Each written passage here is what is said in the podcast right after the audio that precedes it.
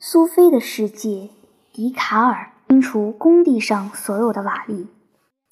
艾伯特站起身来，脱下红色披风，搁在椅子上，然后再度坐在沙发的一角。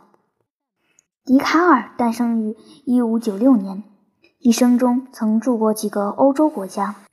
他在年轻时已经有强烈的欲望要洞悉人与宇宙的本质。但在研习哲学之后，他逐渐体验到自己的无知，就像苏格拉底一样。是的，或多或少，他像苏格拉底一样，相信唯有通过理性才能获得确实的知识。他认为我们不能完全相信古典的记载，也不能完全信任感官的知觉。柏拉图也是这么想的。他相信，确实的知识只能经由理性获得。没错，苏格拉底、柏拉图、圣奥古斯丁与笛卡尔在这方面可说是一脉相承。他们都是典型的理性主义，相信理性是通往知识的唯一途径。经过广泛的研究后，笛卡尔得到了一个结论。中世纪以来的各家哲学并不一定可靠，这和苏格拉底不全然相信他在雅典广场所听到的各家观点一样。在这种情况下该怎么办呢？苏菲，你能告诉我吗？那就这样开始创立自己的哲学啊！现代的哲学之父，对，笛卡尔于是决定到欧洲各地游历。就像当年苏格拉底终其一生都在雅典与人谈话一样，笛卡尔说：“今后他将专心致志寻求前所未有的智慧，包括自己的内心智慧与世界这本大书中的智慧。因此，他便从军打仗，也因此有机会各居中欧各地。后来，他在巴黎住了几年，并在1629年。”是前往荷兰，在那儿住了将近二十年，撰写哲学书籍。一六四九年时，他应克里斯蒂娜皇后的邀请前往瑞典，然后他在这个他所谓“熊冰雪与岩石”的土地上患了肺癌，终于在一六五零年的冬天与世长辞。这么说。他去世的时候只有五十四岁。是的，但他死后对哲学界仍然具有重要的影响力。所以说，笛卡尔为现代哲学之父是一点也不为过。在文艺复兴时期，人们重新发现了人与大自然的价值。在经历这样一个令人兴奋的年代之后，人们开始觉得有必要将现代的思想整理成一套哲学体系。而第一个创立一套重要的哲学体系的人，正是笛卡尔。在他之后，又有斯宾诺莎、莱布尼茨、洛克、伯克莱、休谟和康德等人。你所谓的哲学体系是什么意思？我指的是一套从基础开始创立，企图为所有重要的哲学问题寻求解释的哲学。古代有柏拉图与亚里士多德等伟大的哲学体系创立者，中世纪则有圣多马斯努力为亚里士多德的哲学与基督教的神学搭桥。到了文艺复兴时期，各种有关自然与科学、上帝与人等问题的思潮汹涌起伏，新旧杂陈，一直到十七世纪。哲学家们才开始尝试整理各种新思想，以综合成一个条理分明的哲学体系。第一位做这种尝试的人就是笛卡尔，他的努力成为后世重要的哲学研究课题的先驱。他最感兴趣的题目是我们所拥有的确实知识以及肉体与灵魂之间的关系。这两大问题成为后来一百五十年间哲学家争论的主要内容。他一定超越了他那个时代。嗯，不过这些问题却属于那个时代。在谈到如何获取确实的知识时，当时许多人持一种全然怀疑的论调，认为人应该接受自己一无所知的事实，但笛卡尔却不愿如此。他如果接受这个事实，那他就不是一个真正的哲学家了。他的态度就像当年苏格拉底不肯接受诡辩学派的怀疑论调一样。在笛卡尔那个时代，新的自然科学已经开始发展出一种方法，以便精确地描述自然界的现象。同样的，笛卡尔也觉得有必要问自己：是否有类似的精确方法可以从事哲学的思考？我想，我可以理解。但这只是一部分而已。当时，新兴的物理学也已经提出物质的性质为何，以及哪些因素影响自然界的物理变化等问题。人们越来越倾向对自然采取机械论的观点。然而，人们越是用机械论的观点来看物质世界，肉体与灵魂之间有何关系这个问题就变得愈加重要。在十七世纪以前，人们普遍将灵魂视为某种遍布于所有生物的生命原理。事实上，灵魂与精神这两个词来的意思就是气息与呼吸，在这。几乎所有的欧洲语言中都一样。亚里士多德认为，灵魂乃是生物体中无所不在的生命因素，是不能与肉体分离的。因此，他有时说植物的灵魂，有时也说动物的灵魂。一直到十七世纪，哲学家才开始提出灵魂与肉体所区分的论调。原因是他们将所有的物质做的东西。包括动物与人的身体视为一种机械过程，但人的灵魂却显然不是这个身体机器的一部分。因此，灵魂又是什么呢？这时就必须对何以某种精神性的事物可以启动一部机器这个问题做一个解释。想起来也真是奇怪，什么东西很奇怪？我决定要举起我的手臂。然后手臂自己就举起来了。我决定要跑步赶公车，下一秒我的两条腿就像发条一样跑起来了。有时我坐在那儿想某件令我伤心的事，突然间我的眼泪就流出来了。因此，肉体与意识之间一定有某种神秘的关联。这正是笛卡尔所努力思考的问题。他像柏拉图一样，相信精神与物质有明显的不同。但是，究竟身体如何影响灵魂，或灵魂如何影响身体，柏拉图还没有找到答案。我思故我在，我也没有。因此，我很想知道笛卡尔在这方面的理论。让我们跟他的思想脉络走。艾伯特指着他们两人中间的茶几上所放着的那本书，继续说道：“在他的方法论中，笛卡尔提出，哲学家必须使用特定的方法来解决哲学问题。在这方面，科学界已经发展出一套自己的方法来。这你已经说过了。笛卡尔认为，除非我们能够清晰。”分明的知道某件事是真实的，否则我们就不能够认定它是真的。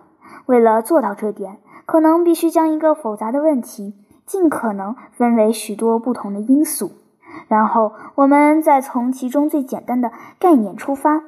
也就是说，每一种思想都必须加有斟酌与衡量，就像伽利略主张每一件事物都必须加以测量。而每一件无法测量的事物都必须设法使它测量一样。笛卡尔主张，哲学应该从最简单的到最复杂的，唯有如此，才可能建立一个新观点。最后，我们还必须时时将各种因素加以列举与控制，以确定没有遗漏任何因素，如此才能获致一个结论。听起来几乎像是数学考试一样。是的，笛卡尔希望用数学方法来进行哲学性的思考，他用一般人证明数学定理的方式来证明哲学上的真理。换句话说，他希望运用我们在计算数字时所用的同一种工具——理性，来解决哲学问题。因为唯有理性才能使我们得到确实的知识，而感官则并非如此确实可靠。我们曾经提过它与柏拉图相似的地方。柏拉图也说过，数学与数字的比例要比感官的体验更加确实可靠。可是，我们能用这种方法来解决哲学问题吗？我们还是回答笛卡尔的思维好了。他的目标是希望能在生命的本质这个问题上获得某种确定的答案。他的第一步是主张，在一开始时，我们应该对每一件事都加以怀疑，因为他不希望他的思想是建立在一个不确实的基础上。嗯，因为如果地区垮了的话，整栋房子也会倒塌。说得好，笛卡尔并不认为怀疑一切事物是合理的。但他以为，从原则上来说，怀疑一切事物是可能的。举一个例子，我们在读了柏拉图或亚里士多德的著作后，并不一定会增强我们研究哲学的欲望。这些理论固然可能增进我们对历史的认识，但并不一定能够使我们更加了解这个世界。笛卡尔认为，他开始建构自己的哲学体系之前，必须先挣脱前人理论的影响。在新建一栋属于自己的新房子以前，他想清楚房屋地基上所有旧瓦砾。说得好，他希望用全新的材料来建造这栋房屋，以便确定他所建构的新思想体系能够站得住脚。不过，笛卡尔所怀疑的还不止于前人的理论。他甚至认为，我们不能信任自己的感官，因为感官可能会误导我们。怎么说呢？当我们做梦时，我们以为自己置身真实世界中，那么我们清醒时的感觉与我们做梦时的感觉之间有何区别吗？笛卡尔写道。当我仔细思索这个问题时，我发现人清醒时的状态与做梦时的状态并不一定有所分别。他并且说：“你怎能确定你的生命不是一场梦呢？”杰普认为，他躺在男爵床上的那段时间只不过是一场梦而已。当他躺在男爵的床上时，他以为自己过去那段务农的贫穷生活只不过是一个梦而已，所以笛卡尔最终怀疑每一件事物。在他之前的许多哲学家走到这里就走不下去了，所以他们并没有走多远。可是笛卡尔却设法从这个零点开始出发，他怀疑每一件事，而这正是他唯一能够确定的事情。此时他悟出一个道理。有一件事必定是真实的，那就是他怀疑。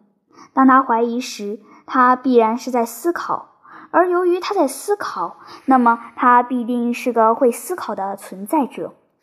用他自己的话来说，就是 “Gogdo ergo sum”。什么意思？我思故我在。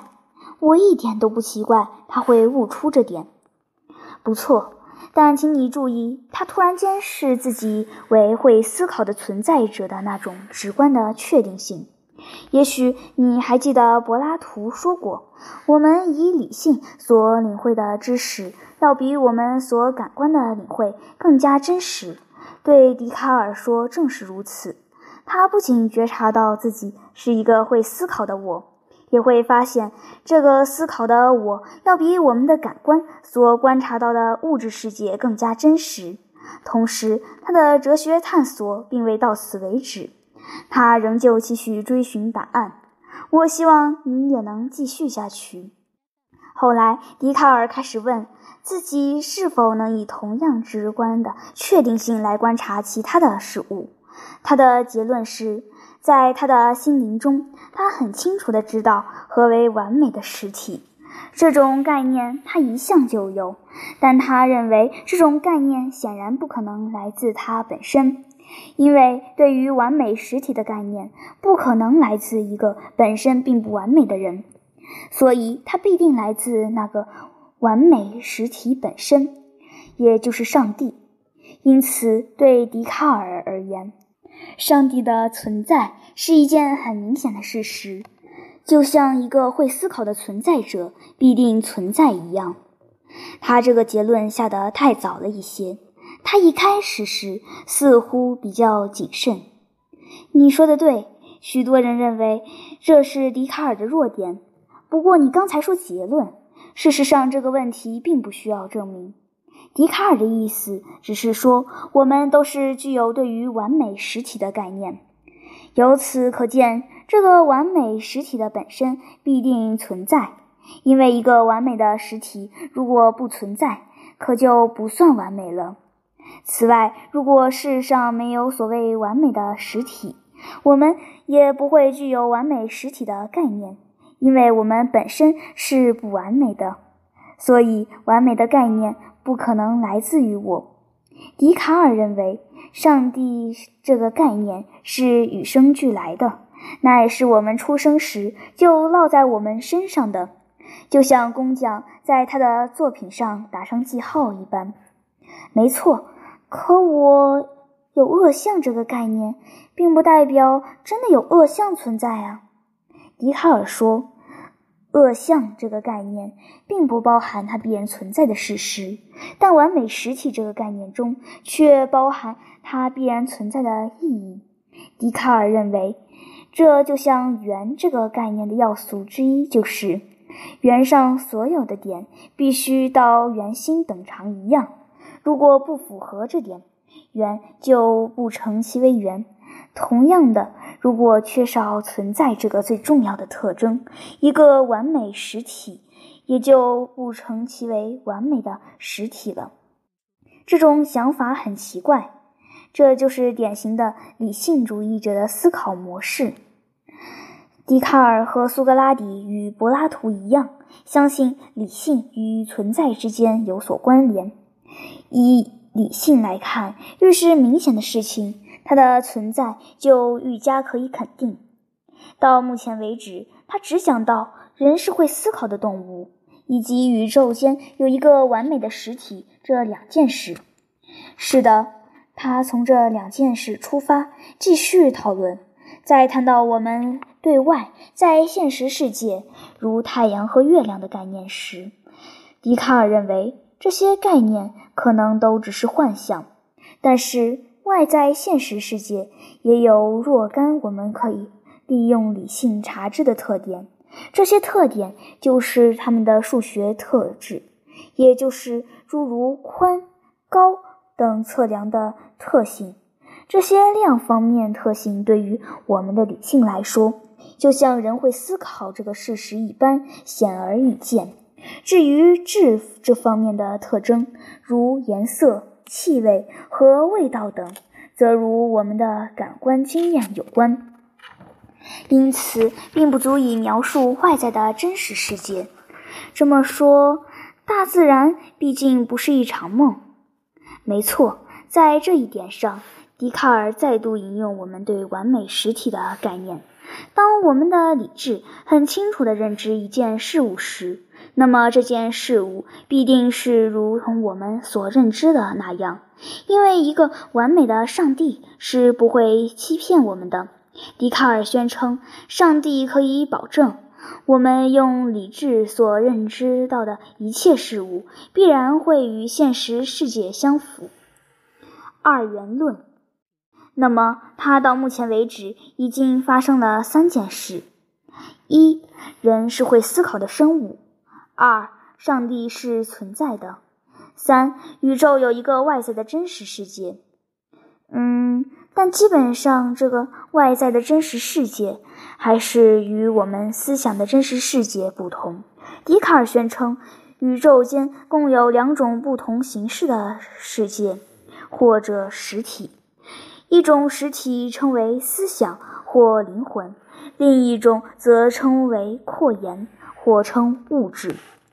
灵魂纯粹是属于意识的，不占空间，因此也不再分解为更小的单位；而物质则纯粹是扩散，会占空间，因此可以一再被分解成更小的单位，但却没有意识。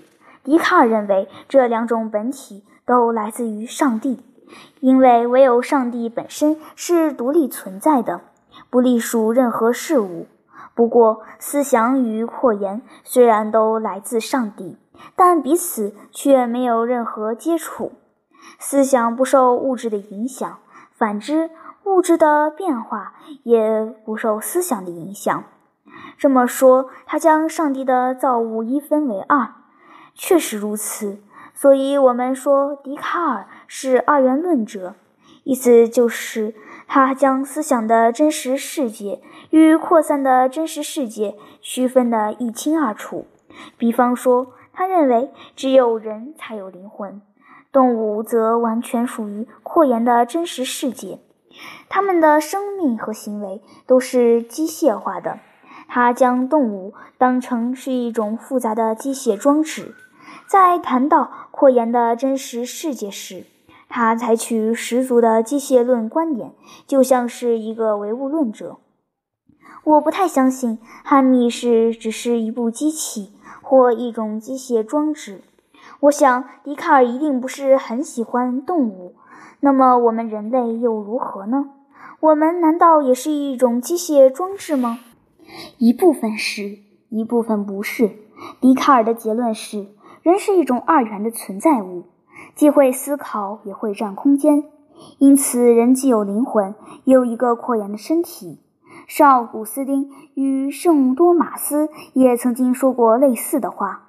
我们同样认为，人有一个像动物一般的身体，也有一个像天使一般的灵魂。在笛卡尔的想法中，人的身体十足是一部机器，但人有一个灵魂，可以独立运作，不受身体的影响。至于人有没有这种自由，必须遵守一套适用于他们的法则。我们用理智所思考的事物，并不发生于身体内，而是发生于灵魂中，因此完全不受扩延的真实世界左右。顺便一提的是，笛卡尔并不否认动物也有思想。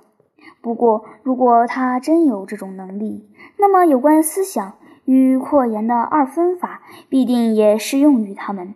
我们曾经谈过那个。如果我们决定要追赶一辆公车，那么我的身体这整部机械装置都会开始运转。如果我没赶上，我的眼睛就开始流泪。连笛卡尔也不能否认灵魂与身体之间时常相互作用。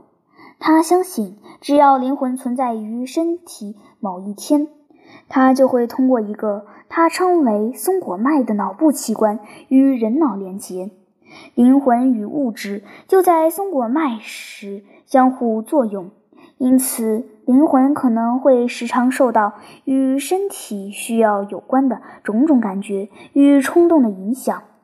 不过，灵魂也能够挣脱这种原始冲动的控制，而独立于身体之运作。他们的目标是使理性获得掌握权。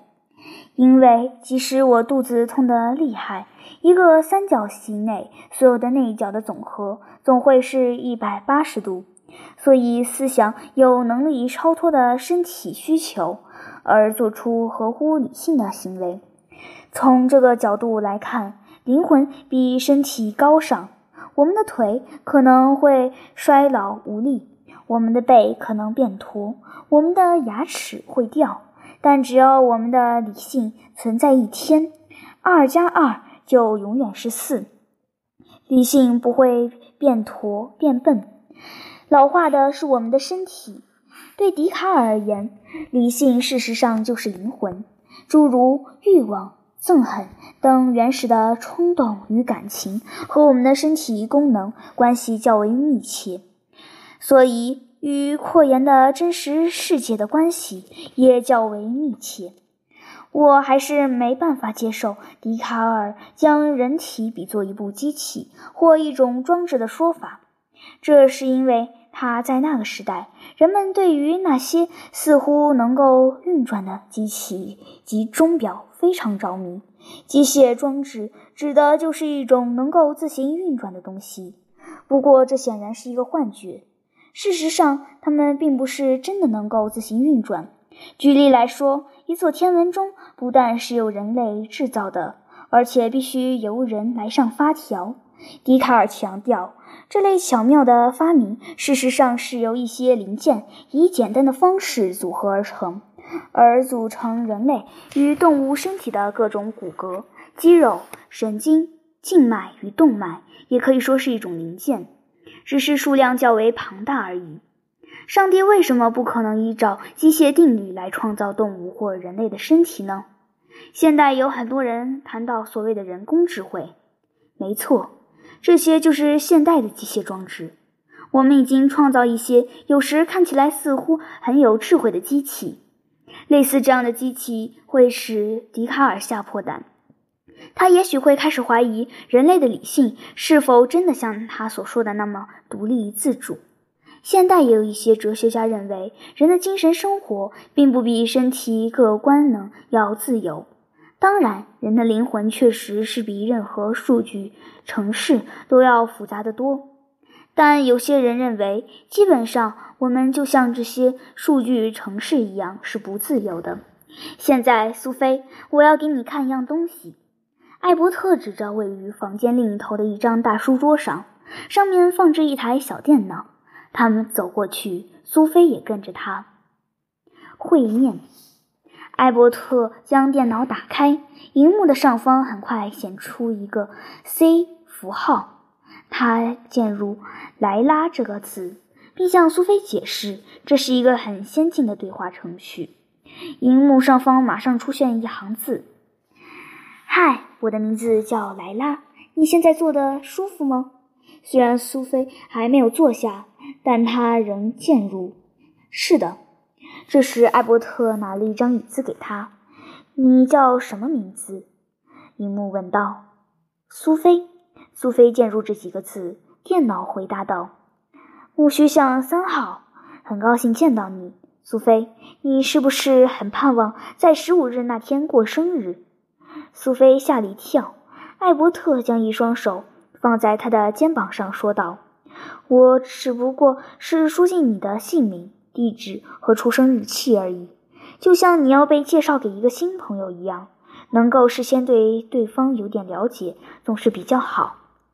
还好，苏菲写道。哦，苏菲，我希望你没有什么地方不舒服。你必须要写完整的句子才行。谢谢你，我很好。我可以问你一些事吗？我很高兴你没事。有什么事你就问吧。你几岁？苏菲写道：“我是一九八八年八月八日在亚特兰大制造的，一九九零年三月二十八日被挪威理工学院译成挪威文。”天哪！我说过你必须输进完整的句子。我只说“天哪”。我不懂俚语，我的字库里有十多万单词，但我所能找到最接近。“gos” 的单词是 Gospel，那是指关于耶稣的故事。你是一个基督徒吗？我也不知道。照道理，承认自己不知道，乃是获得新知识的一步。苏格拉底很可能也会这样说，笛卡尔也是。苏格拉底是希腊哲学家，生于公元前四七零年到公元前三九九年间。如果你希望知道更多，请按 F 七键。笛卡尔是法国哲学家，生于公元一五九六年到一六五零年间。如果你希望知道更多，请按 F 八键。谢谢你，这样就够了。我可以问你别的事吗？我很高兴，这样就够了。请问吧。艾伯特悄悄地笑了一下。苏菲写道：“席德是谁？”席德住在黎勒桑，跟苏菲同年。你怎么知道？我不知道，我在硬盘上找到他的资料。苏菲感觉有一双手放在他的肩膀上。我已经把我们所知道的一点关于席德的资料输进这个城市。艾伯特说：“关于席德，你还知道些什么？席德的父亲是一位联合国驻黎巴嫩的观察员，他的军衔是少校，并且不断寄明信片给他女儿。我希望你能找到关于他的资料。我不能，他不在我的档案里，而且我也没有其他资料库连线。我要你找到他。你生气了吗，苏菲？这么多感叹号是显示一种强烈情感的符号。我要和席德的父亲说话。你好像很难控制自己。如果你想谈谈你的童年，请按 F 九键。艾伯特再度把手放在苏菲的肩上。电脑说的没错，它不只是一个水晶球。莱拉只是一个电脑城市。闭嘴，苏菲写道。好吧，苏菲，我们只认识了十三分五十二秒。我会记得我们所说的每一件事情。现在我要结束这个城市了。之后，C 这个符号再度出现于荧幕。现在我们可以坐下来了。但苏菲已经按了其他几个键。艾伯特，他写。下面几行字立刻出现在荧幕上。我在这里。现在轮到艾伯特吓一跳了。你是谁？苏菲写道。艾伯特少校向你报道。我直接从黎巴嫩来。请问我的女士有何命令？再没有比这更过分的了。艾伯特喘气道：“这个鬼鬼祟祟的东西居然偷溜到硬盘里来了。”他把苏菲推离椅子，并且坐到键盘前。“你是怎么跑进我的个人电脑里的？”小事一桩，我亲爱的同仁，我想在哪里就在哪里。你这个可恶的电脑病毒！此时此刻，我可是以生日病毒的身份来到这里。我可不可以说一些特别的词？不，谢了。我们已经看得够多了。我只花一点时间。亲爱的希德，这都是因为你的缘故。让我们再说一次，祝你十五岁生日快乐！请你原谅我在这种场合出现。不过，我只希望无论你走到哪里，都可以看到我写给你的生日贺词。